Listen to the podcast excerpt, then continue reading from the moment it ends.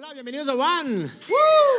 Gracias por la emoción. Qué bueno verles. Espero que la semana pasada les haya encantado. A mí me fascinó. ¿Te gustó? Sí, el, la verdad es que el audio de la semana anterior ya sabemos que es el más escuchado y el que será más escuchado en toda de la, historia. de One. Así es. Sí. Para los que no estuvieron la semana pasada, se habló de sexo. Así es que vayan y escuchen, realmente bueno. Pero esta semana queremos tomar un poquito más. Eh, hemos recibido muchas preguntas sobre creencias, sobre tradición, sobre religión. Y creo que si hay una persona que es espectacular, en verdad, para, para contestar estas cosas, es aquí mi, mi compañero el Jimmy, que sabe mucho de historia, de cultura. Así es que hemos estado ya algunos días pensando estas preguntas. Yo creí que ibas a decir es un religiosazo. Uno re- bien religioso. Que sí lo soy, después les cuento un poquito. Bien, bien. Pero bueno, eh, vamos a empezar porque tenemos poco tiempo y queremos terminar con todas estas preguntas.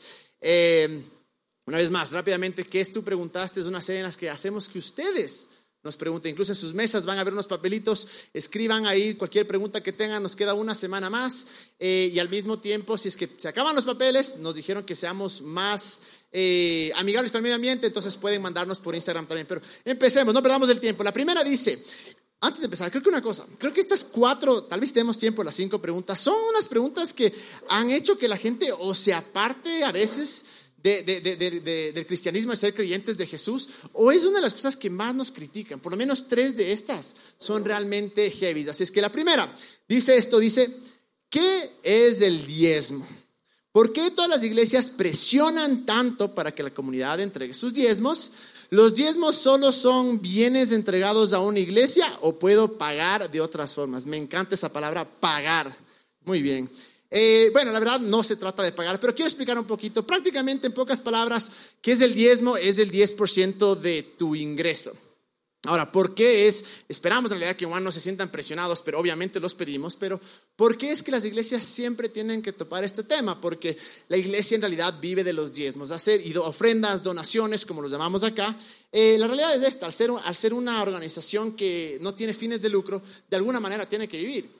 Y, al- y- lo que se cree en verdad es que al ser un lugar donde vas y recibes inspiración, recibes eh, algo que realmente te transforma la vida, por eso es lo que dice, vean, si quieren que estas cosas sigan, vamos a dar. Pero quiero ir de dónde es lo que más, de dónde realmente sale esta parte del diezmo. Y si vamos un poquito antes, no hay que olvidarnos que muchísimo del cristianismo, del judaísmo, fue influenciado por la cultura, por la época. Entonces, ¿qué es lo que pasaba? Antes se tenía este- esta, esta mentalidad de que habían todos los dioses y que a los dioses uno tenía que darles sus prioridades, tenía que darles eh, Sus primicias. sus primicias, exactamente. Tenía que darle todo esto para que el Dios no se ofenda, no se enoje y, y te bendiga, por decir así. En realidad, la primera vez que escuchamos la palabra diezmo es en el Génesis, cuando Malquisedec, el rey de Salem y sacerdote del Dios Altísimo, como dice la Biblia, eh, bendice a Abraham. Abraham era un masito ahí y Abraham dice, bueno, gracias por la bendición, te doy el diezmo de todo eh, lo que tenía en ese momento. Y luego, en Levítico 27, 30 dice lo siguiente, dice, la décima parte de los productos de la tierra, ya sea grano de los campos o fruto de los árboles, le pertenece al Señor y debe ser apartada, es santa para el Señor. Ahora, ¿por qué habían estos diezmos? Primero que nada, porque la pregunta es, ¿Crees en el diezmo o no crees en el diezmo? Esta es una pregunta un poco tramposa porque nos estamos poniendo la soga al cuello al, al decir lo que vamos a decir. Eh, pero en realidad es esto. eh, si vamos a ser bien bíblicos, habían tres tipos de, de diezmos, por decir así. En verdad no era 10%, sumado era 23%, más o menos. Era el primer 10% que se daba de lo que producía la tierra, dabas a los levitas. ¿Quiénes eran los levitas? Los que se encargaban del tabernáculo, es decir, del templo, de la iglesia. Aquellos que estaban ahí, que se preocupaban por ti, aquellos que estaban encargados de todas las cosas del templo, como no trabajaban porque su tiempo se dedicaba a esto, se les daba el 10%. Al mismo tiempo, una vez al año, se sacaba otro 10% que era para hacer, era como un 10% de adoración.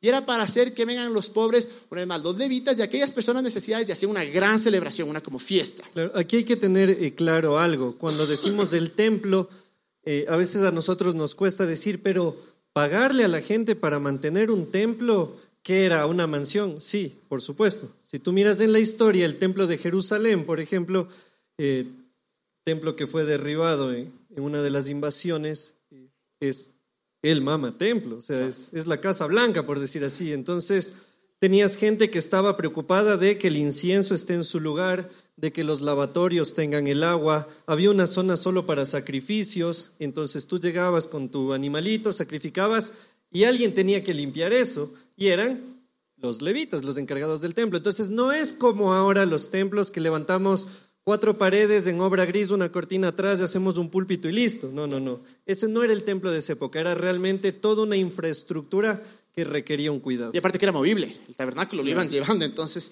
Y luego cada tres años eh, dabas un diezmo para como que un banco de comida, es decir, para los levitas, pobres, extranjeros, las viudas, que era como tener ahí guardado. En verdad, haciendo cálculo de esto más o menos sale un 23%. Entonces, si queremos vivir bajo el, el diezmo, en realidad deberíamos decir, bueno, vamos a ir al 23%, que en realidad se lo consideraba como un impuesto para los israelitas. De tal manera que incluso Jesús les habla a los fariseos y menciona el diezmo, porque dice, ustedes saben muy bien que esto existía y que esto es un, un diezmo que se los daba, un, diezmo, un impuesto que se los daba al templo en esa época. Pero se usa mucho este versículo que está en Malaquías 3, 8 al 10, que dice, debería el pueblo estafar a Dios, sin embargo ustedes me han estafado. Pero ustedes preguntan, ¿qué quieres decir cuando te hemos estafado? Me han robado los diezmos y las ofrendas que me corresponden. Ustedes están bajo maldición porque toda la nación me ha estado estafando. Traigan todos los diezmos al depósito del templo para que haya suficiente comida en mi casa. Si lo hacen, el Señor eh, de los ejércitos celestiales, los abriré las ventanas de los cielos. Derramaré una bendición tan grande que no tendrán suficiente espacio para guardarla. Inténtelo. Pónganme a prueba. Ahora, una vez leído esto, eh, sé que hay un debate inmenso sobre si es que el diezmo hay que hacerlo o no hay que hacerlo. La realidad es que era un mandamiento para los judíos, era un impuesto. Y en este mismo versículo vemos, claro, dice, vean, tenían que pagar, me están robando porque no pagaron lo que tenían que hacer. Y al mismo tiempo, como dice después, dice, verán como yo abro las ventanas de los cielos, que entendemos que cuando vino Jesús ya se abrieron las ventanas de los cielos, es decir, ya no podemos, ya no es que nosotros le movemos a Dios. Ahora, este 23% de, de, impuesto, de diezmo, realmente no se ve en las comunidades cristianas, eh, las primeras. Lo que sí se ve es una generosidad radical, una generosidad extrema, a tal punto que a veces no era el 23%, era todo. Claro. Dicen hechos que cogían y vendían todo lo que tenían y se iban para allá. Ahora, personalmente yo creí muchísimo en el diezmo por muchos años y ahora no es que lo dejé de creer. Dejaste de creer. No dejé de creer. No, no, no, me condenes. Más o menos. ¿Qué haces aquí? Creo que el 10% es el mínimo. Creo que al tener un pacto con mejores promesas, al ver lo hermoso que es el Nuevo Testamento, que en 2 Corintios 9, 7 nos dice que cada uno debe dar según lo que haya decidido en su corazón, no de mala gana ni por obligación, porque Dios da maldador con alegría. Lo que yo creo una cosa es que si vivimos en un, si podemos poner en 2 Corintios 9, 7, porfa, eh, si vivimos en un pacto que es mucho mejor, que nos dice que es muchísimo mejor, y si tal vez en la ley o a los judíos se les pedía el 10%, el 23%, yo, yo personalmente vivo bajo una cosa, yo voy a dar mínimo el 10%, porque si vuelvo a la parte esta, a, la parte anterior de que eh, si hay algo que nos ha llamado a Jesús a hacer es ser generosos, es vivir de esta manera, entonces ¿Hacia dónde va esto? Que es la siguiente pregunta, que es, obviamente creo que bíblicamente podemos ver que el 10% o, o, parte de tus ingresos tiene que ir para que el nombre de Dios sea conocido. O sea, si en la asamblea se cobraba diezmos, Así ¿por qué, es. ¿por qué no aportar en la comunidad a la que perteneces? Exactamente. ¿no? Entonces creemos que, y les digo, siendo honestos, Hoy por hoy ninguno de nosotros gana, eso tal vez puede cambiar porque mientras vamos creciendo vamos a necesitar un equipo que esté acá día y noche haciendo todo lo que hay que hacer eh, y es acá la madre. Es en realidad, y, lamentablemente el, el, el, trabajo de ayudar a las personas es el menos eh, remunerado. Entonces, sí lo veo bíblicamente que parte de nuestra, lo que queremos dar a nosotros, lo que está en tu corazón, debe ir realmente a que la, el mensaje del Evangelio, que las buenas noticias se expandan definitivamente. Incluso en 1 Corintios 9, 14 dice, del mismo modo, el Señor ordenó que los que predican la buena noticia sean sostenidos por los que reciben el beneficio del mensaje. Y en 1 Timoteo 5, 17 y 18 dice, los ancianos que cumplen bien su función deberían ser respetados y bien remunerados, en particular los que trabajan con esmero tanto en la predicación como la enseñanza. Ahí, que, que por el tiempo que queremos ahí. Ahora, ¿qué es lo que yo no creo? No creo en la manipulación. No creo en los pactos famosos que te dices, el Señor me dice que acá todos tienen que dar 10 mil dólares o 500 ya. Si es que eres hijo de Dios, pruébame. Eso es manipulación, hay que salir corriendo. Que no creo tampoco el decirte es que tú no estás bendecido porque no has diezmado, porque el diezmo no es una varita mágica que le doy a Dios y luego me, me bota ahí el, el, el, el ciento por uno. O que como si estás enfermo es porque no has dado dinero. Y ahí es, una mal, es un mal uso de Malaquías. Cuando dice robará el hombre a Dios, Dios no se estaba refiriendo a que se quedó sin caja chica. O sea, no, no es que Dios revise y dice, estoy sin plata. Así es. Se está refiriendo a que había una norma dentro de, del templo, de como dice, de que haya comida en la casa, porque la comida que se hacía se repartía. Entonces, por eso él dice, como que igualense con los diezmos, den lo que quedaron en dar, porque a Dios no le hace falta dinero, pero a la casa a la que pertenecían sí hacía falta. Entonces, no es que Dios tiene problemas económicos, es que el lugar donde estaban, la comunidad al que pertenecían, tenía compromisos que Así cubrir. es. Y por algo nosotros los llamamos diezmos, ofrendas, donaciones, porque sabemos que tal vez para uno la convicción es quiero dar el 10%, pero más allá creo una cosa, creo una generosidad extrema que sí me parece que, que si te creemos que un lugar es nuestra casa, que un lugar es donde estamos recibiendo y nos está transformando, deberíamos dar para que esa, esa obra, esa cosa siga hacia adelante. Pero también creo que parte de nuestra generosidad tiene que ir a la gente pobre también. Y creo en, el- en nuestros panas, en nuestros amigos, en nuestra familia, el tener este corazón generoso, porque más allá que dar el 10%, se trata de confiar en Dios. Decir, Dios, eres lo primero, todo te pertenece. Así es que, no, como dijo Jesús, donde está tu corazón, ahí está tu tesoro. Entonces, eh, donde está tu tesoro, ahí está tu corazón. Entonces, en pocas, en realidad lo que creo que, que, que podemos sacar de esto es, en tu corazón, da lo que está ahí.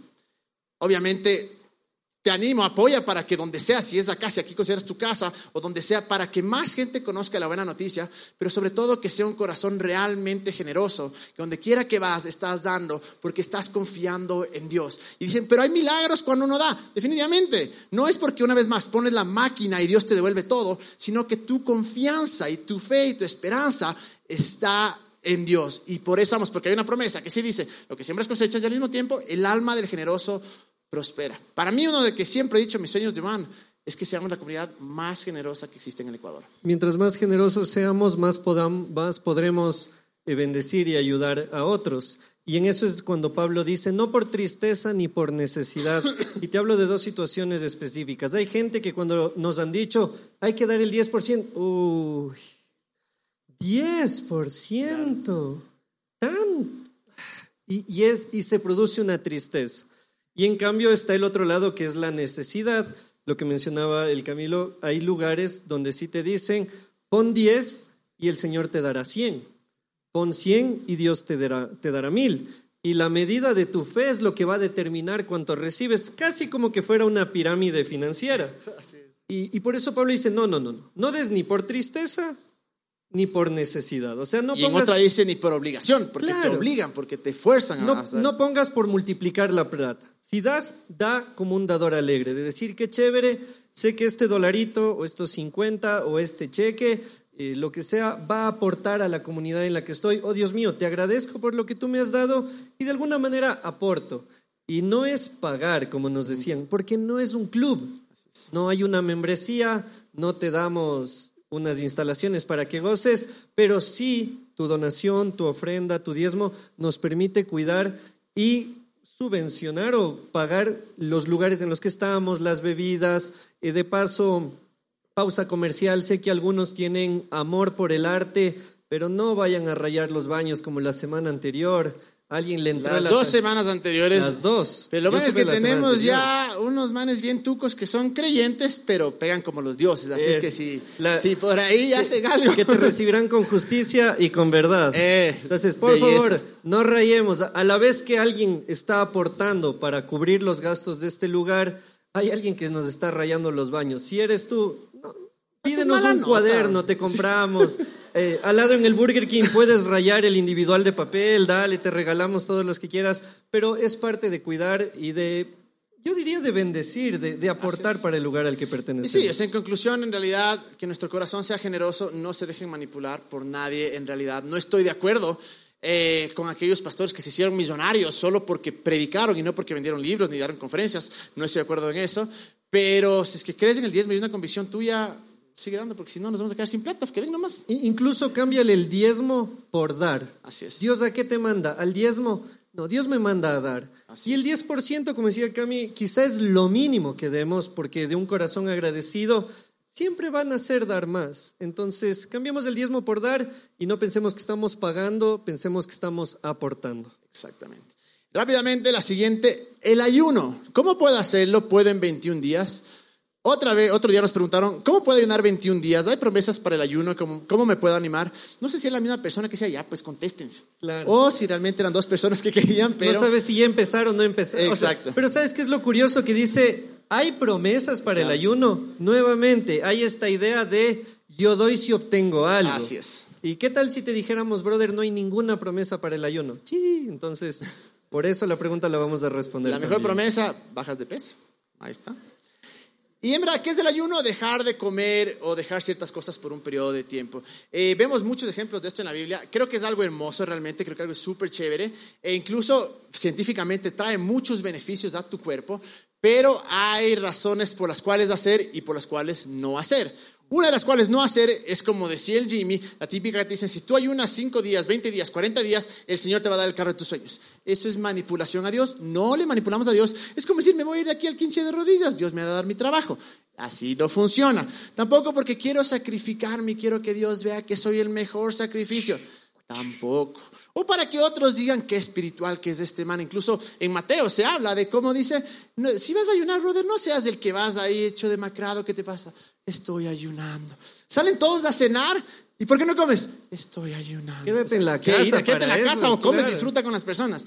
Entonces, eh, el punto del ayuno no es dejo de comer, pero sigo trabajando. No, el punto del ayuno, eso es dieta. El punto del ayuno es voy a separar eh, el tiempo que no voy a comer, porque puede ser comer, puede ser ciertas cosas. Puede ser- algunos incluso dicen eh, dejar, qué sé yo, el Facebook, que a veces no, no cae mal. Yo hice Eh, un ayuno de azúcar y después les cuento, fue una cosa loca.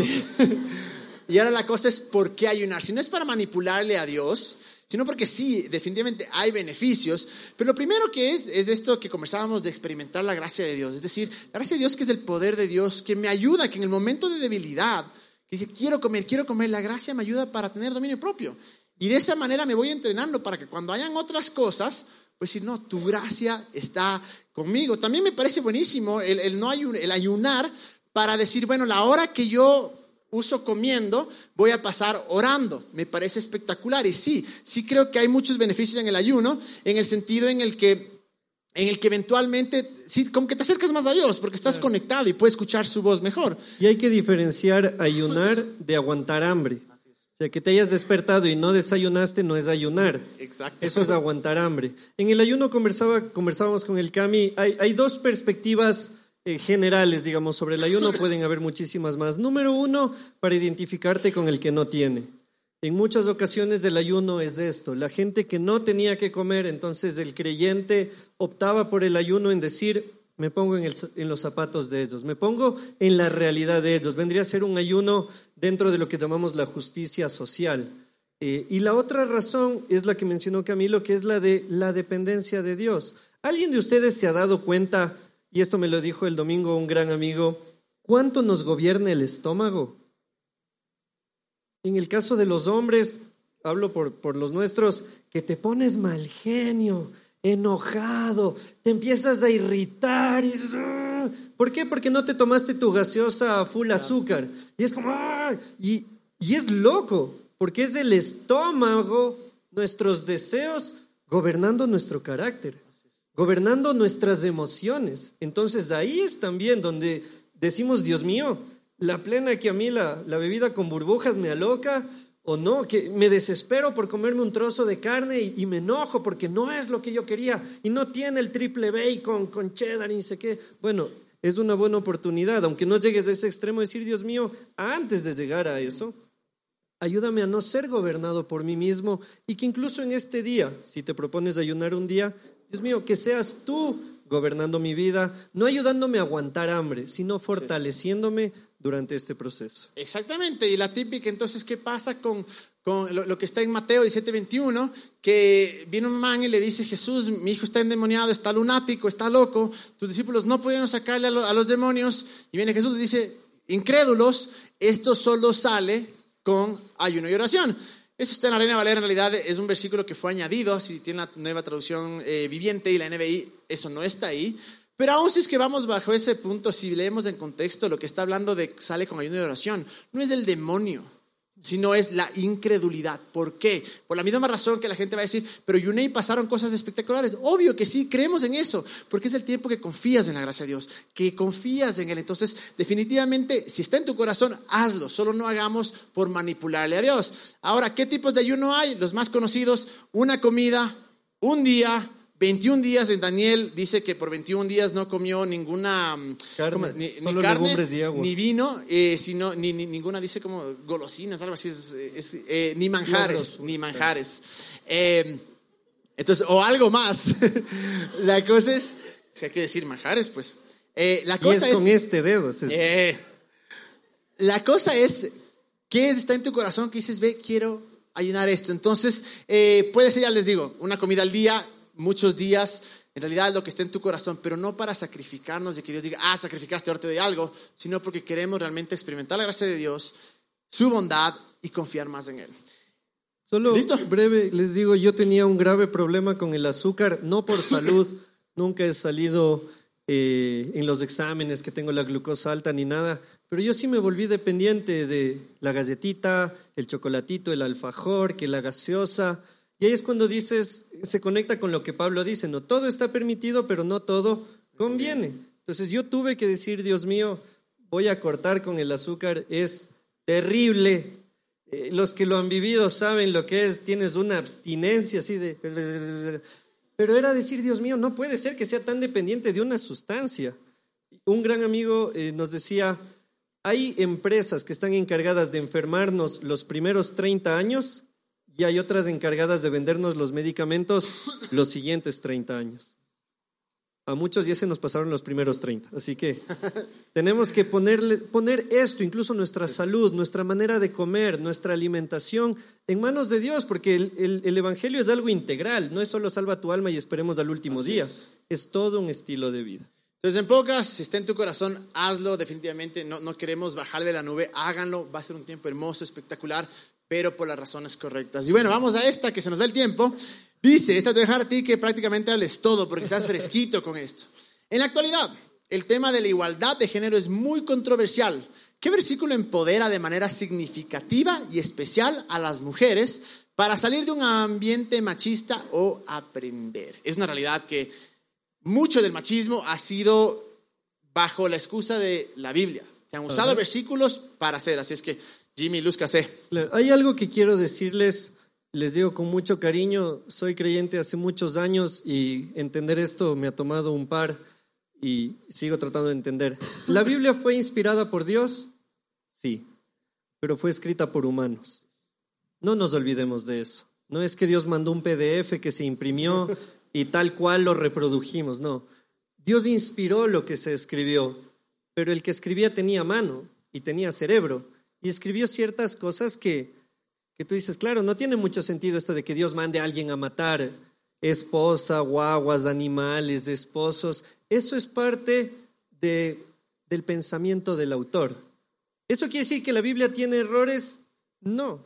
Quiere decir que la Biblia refleja su época, así eh, como refleja la época actual. Y es justo eso, es cada persona que escribió vivió bajo un contexto, bajo una experiencia y por eso, o sea, se podría decir errores y contradicciones de tal vez de una manera sí y no. Porque una vez más, es el reflejo de lo que sucedía en esa época. Entonces, si vamos a esa, casi siempre hemos tenido un mundo machista. Claro, de hecho, eh, ejemplo muy sencillo, eh, ¿quiénes tuvieron que seguir el cole o la U? Me imagino que la mayoría a todos, ¿verdad?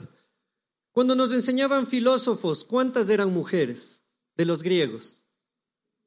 Aparte de Hipatia, ¿quién más?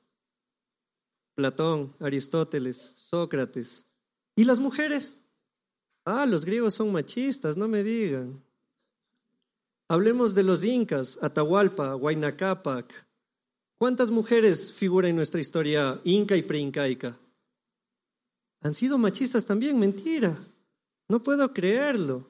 Y nosotros que hace unos 10 años, cuando alguien lloraba, le decíamos, eres una nena. No me digan que somos machistas también.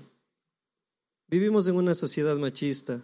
La Biblia no es ajena a eso, no porque Dios sea machista, sino porque fue escrita en una época. Y la pregunta exacta es, ¿qué versículo empodera de manera significativa y especial a las mujeres para salir de un ambiente machista o aprender? el Evangelio. Lee Mateo, Marcos, Lucas, Juan, vas a encontrar un Jesús que se acerca a la mujer. Un Jesús que la mujer, extra, encima más la extranjera, además de ser mujer y ser extranjera, era menos mil puntos. Y Jesús se acerca a ella y conversa y no le dice, ¿qué fue el almuerzo? Vos eres mujercita, cocíname algo. No, Jesús con las mujeres tiene unas conversaciones tan profundas como con la mujer samaritana, cuando le dice, dame agüita, si era quiteño, ¿no? Y, y ella le dice, ¿cómo me vas a pedir agua si, si tú eres judío, yo soy samaritano? O sea, no somos amigos. Y él le dice, ay, si tú supieras del agua que yo tengo, no tendrías sed nunca jamás. Conversaciones fascinantes de Jesús con las mujeres. Mujeres que venían a pedirle milagros y Jesús no le decía, ay, mujer, ay, me tocaste, qué asco. No, alguien me tocó, dice. Ah, le dicen, ay Jesús, pero están como un montón de gentes, es el meet and greet, o sea, ¿qué, ¿qué te haces? Y él dice, no, hay una mujer que me ha tocado porque ha salido poder de mí. Y aparece una mujer que tuvo flujo de sangre por más de 10 años y, y con vergüenza, jugándose la vida, porque las mujeres que tenían flujo de sangre permanente tenían que estar afuera de la ciudad. Y ella se arriesga a buscar un milagro de Jesús. Y Jesús no le dice, ay, esta mujer me tocó. Ey, ey, ey, ey, ey. No, tu fe te ha salvado. ¿Quieres ver dónde se reivindica la mujer en el Evangelio? Jesús lo hace. Y también vas a encontrar en Pablo. Nosotros puedes escuchar antes de la parte de, Pablo, es impresionante cómo en realidad el mensaje más impresionante que Jesús da a alguien son a las mujeres. Cuando les dice, vean, he resucitado. Una vez más, probablemente una persona de esa época lo que hubiera hecho es, mujeres, no, no, no, trae a un hombre para decirles qué pasó. Que de hecho eso pasó. Claro. Pero ¿qué es lo que sucede? Porque cuando incluso cuando viene, vienen las mujeres, o sea, los hombres son como que, ¿y ellos? Pero ¿qué es lo que hacía Jesús? Jesús cogía y quería levantar a la mujer y ponerle en un puesto de dignidad, no abajo, sino igual. De hecho, hay un verso que tenemos hoy en Lucas 24. Eh, Dice, el domingo al amanecer las mujeres fueron a la tumba de Jesús para llevar los perfumes que habían preparado. Recuerden, Jesús había muerto, estaba en la tumba, entonces ellas van a seguir la tradición. Cuando llegaron vieron que la piedra que tapaba la entrada de la tumba ya no estaba en su lugar, entonces entraron en la tumba pero no encontraron el cuerpo de Jesús. Ellas no sabían qué hacer ni qué pensar. De pronto dos hombres se pararon junto a ellas, tenían ropa muy blanca y brillante. Las mujeres tuvieron tanto miedo que se inclinaron hasta tocar el suelo con su frente. Los hombres les dijeron, ¿por qué buscan entre los muertos al que está vivo? Recuerden lo que Jesús, el Hijo del Hombre, les dijo cuando todavía estaba en la región de Galilea. Él les dijo que sería entregado a hombres malvados, que lo matarían en una cruz, pero que al tercer día iba a resucitar. Y de ahí vamos la siguiente parte. ¿Qué dice la primera línea?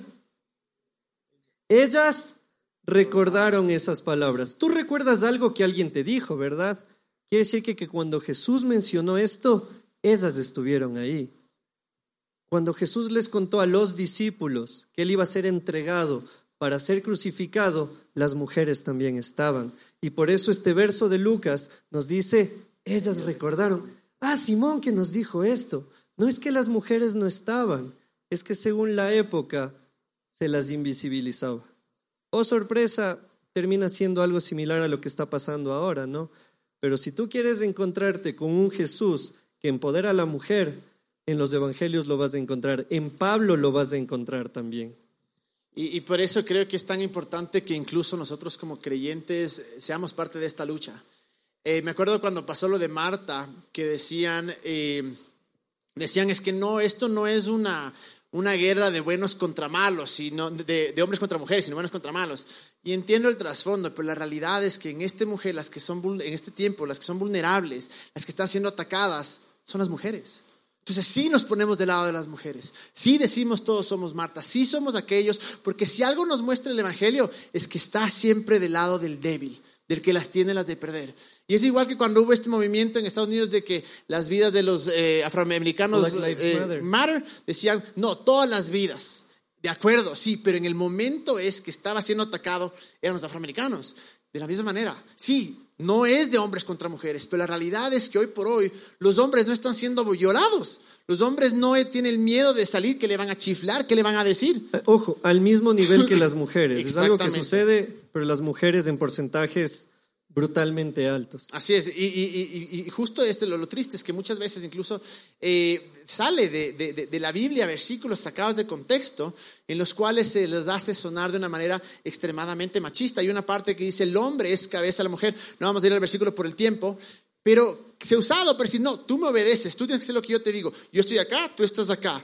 En realidad esa palabra cabeza es del hebreo rosh, que es la línea frontal de batalla de los ejércitos. Entonces, por ejemplo, ahí tenía que estar el rey, los, los, estrategas militares más duros tenían que estar adelante. ¿Y qué es lo que hacía eso? Era proteger al pueblo, porque no nos olvidemos que desde guaguas, eras hombre, te mandaban, eran inexpertos. Entonces, al decir el hombre es cabeza de la mujer, es el hombre rostro de la mujer, lo que está diciendo es el hombre el que está ahí también para proteger, para cuidar a la mujer, no para pisotearla ni para creerse más. Claro, no es una, no es una jerarquía vertical. ¿Alguien vio 300 alguna vez? La película de Leónidas. ¿Quién es, el que, ¿Quién es el que se sacrifica por los 300? Leónidas. O sea, hombre que estás aquí, que te nos haces el machito a ratos y que le dices, vos tienes que obedecerme porque yo soy hombre, medio tu llamado es del de Leónidas, que si algún rato algo está en riesgo, vos primerito debes ir. No es, un, no es como el rey que se paraba a ver cómo se mataban, no, no.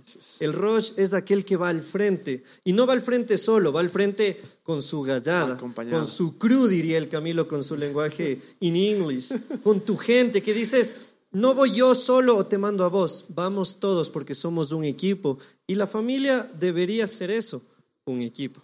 Y por eso les digo, si es que algo que tenemos que ser conocidos los creyentes, no debería ser por ser machistas, sino porque en realidad traemos dignidad a hombres y a mujeres por igual. Que en realidad somos aquellas personas que cuidamos de las mujeres y no les ponemos de menos y no nos ofendemos cuando una mujer tiene una mujer puesto o cuando realmente son más inteligentes y somos aquellos que las protegemos eh, también. Eh, siguiente pregunta, ¿no es cierto? Porque ya se nos acaba el tiempo. Eh, la última creo que nos va a dar, dice, si Jesús trajo gracia, ¿Por qué los judíos siguen siendo los escogidos? Esta puede ofender a muchísimos, desde ya les pido perdón eh, por lo que nos han enseñado por tantos años. Pero bueno, la realidad es, a ver, ¿por, qué se los decía escogidos? Porque yo creo que fue el pueblo de, eh, fue el pueblo el que Dios escogió para mostrarse a la humanidad. Muchos dicen incluso que fueron los que más la cacharon. Ahora, la realidad es que Jesús no dice que ellos son los escogidos.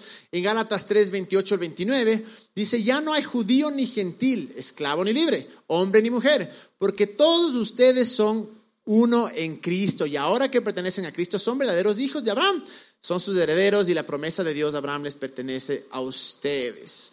Entonces, los escogidos, no hay los escogidos. Incluso cuando Jesús viene, les dice, vean, Dios es para todos. ¿Por qué creen que lo matan? Creían que Jesús incluso era en contra de Israel. Por eso decían, ¿cómo es que, que, Dios es para todos? Ahora, ¿qué es lo que sucede con esta doctrina que hemos hecho? Hemos llegado al punto en el que les odiamos a los palestinos y que sin importar lo que haga el ejército de Israel, el país de Israel, es el escogido de Dios. Yo no puedo hablar en contra, porque que maten nomás es el escogido de Dios y es ahí donde realmente tenemos que cambiar muchísimo. ¿Por qué? En ninguna parte de la Biblia nos dice que nos tenemos que parar y apoyar a Israel, a la nación como lo, que, como lo conocemos. No nos olvidemos que en los principales versículos en los que se basa esta creencia está en Génesis 12.3, eh, dice, bendeciré a los que te bendigan y maldeciré a los que te maldigan, gracias a ti bendeciré a todas las naciones del mundo. Se ha sacado este versículo para decir, ahora todo lo que hace Israel yo no puedo criticar, no puedo decir nada en contra, porque si no Dios me va a maldecir. Cuando hay este, esta promesa, no, no, existía primero el pueblo israelita, no, no existía en la Biblia y no existe Israel como país como lo conocemos ahora.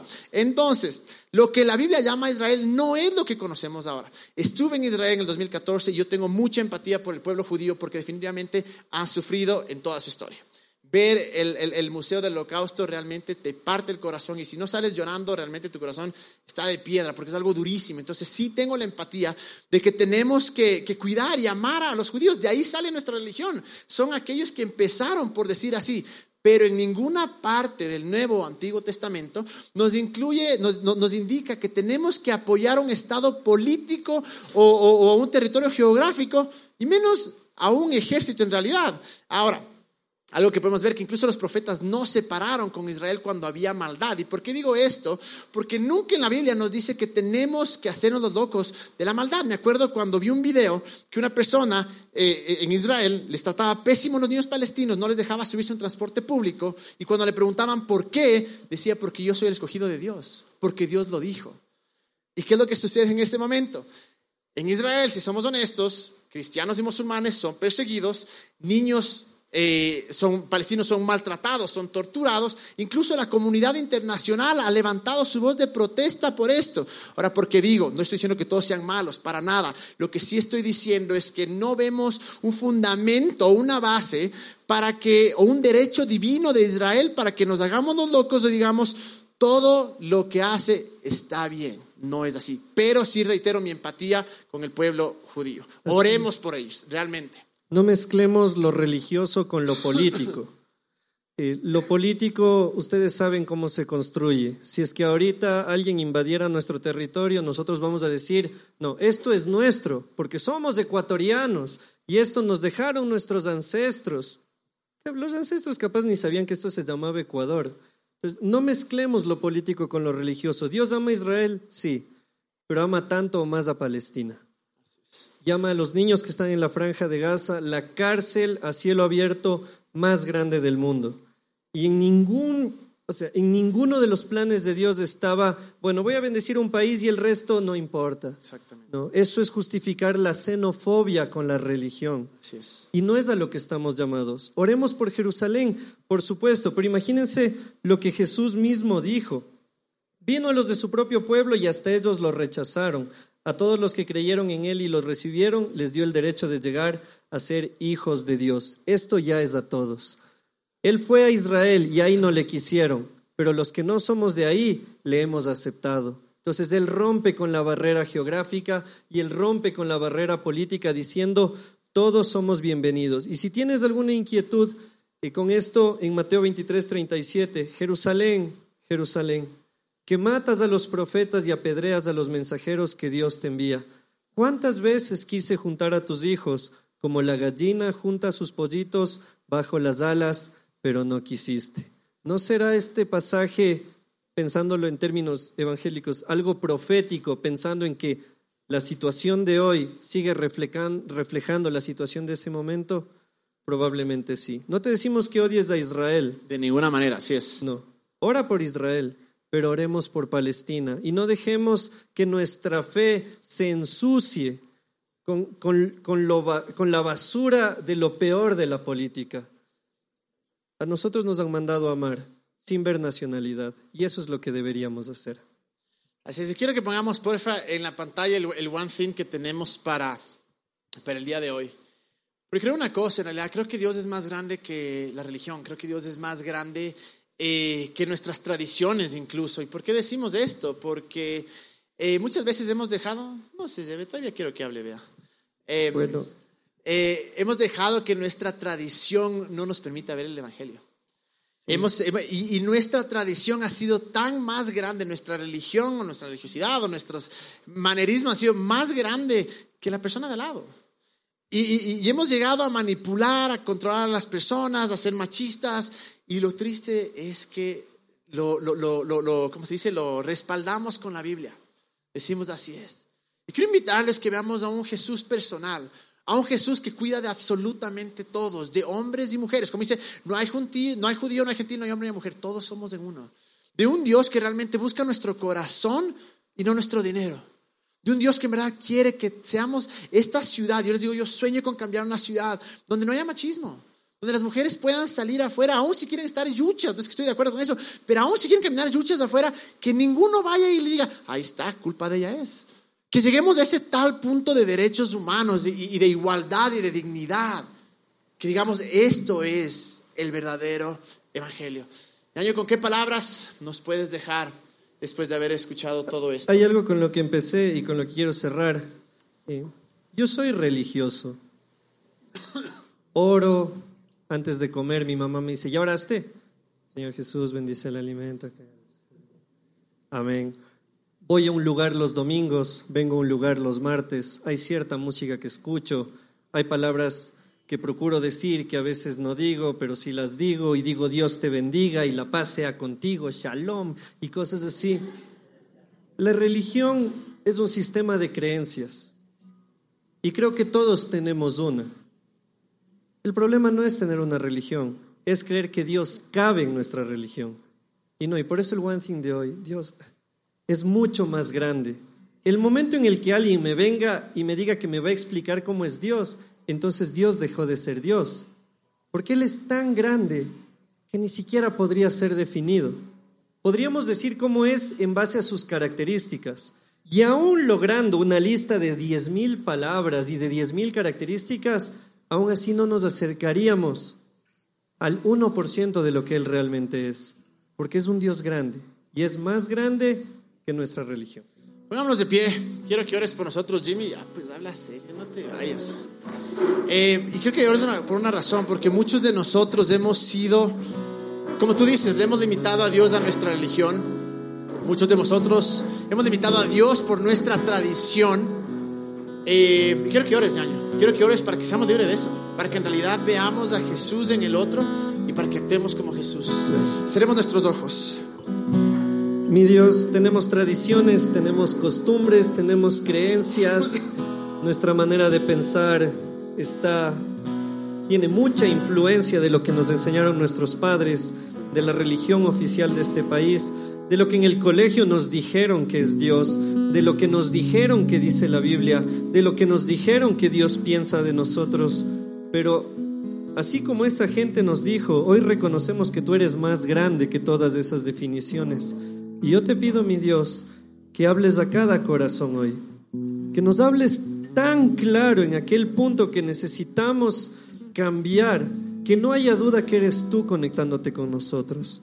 Mi Dios, quien está luchando con el machismo, quien está luchando con una mirada despectiva sobre la mujer, con una mirada de superioridad, mi Dios, tú puedes transformar, no lo señalamos, más bien entendemos que tú puedes trabajar con aquel que está trabajando con el dinero, porque porque el dinero es su Dios.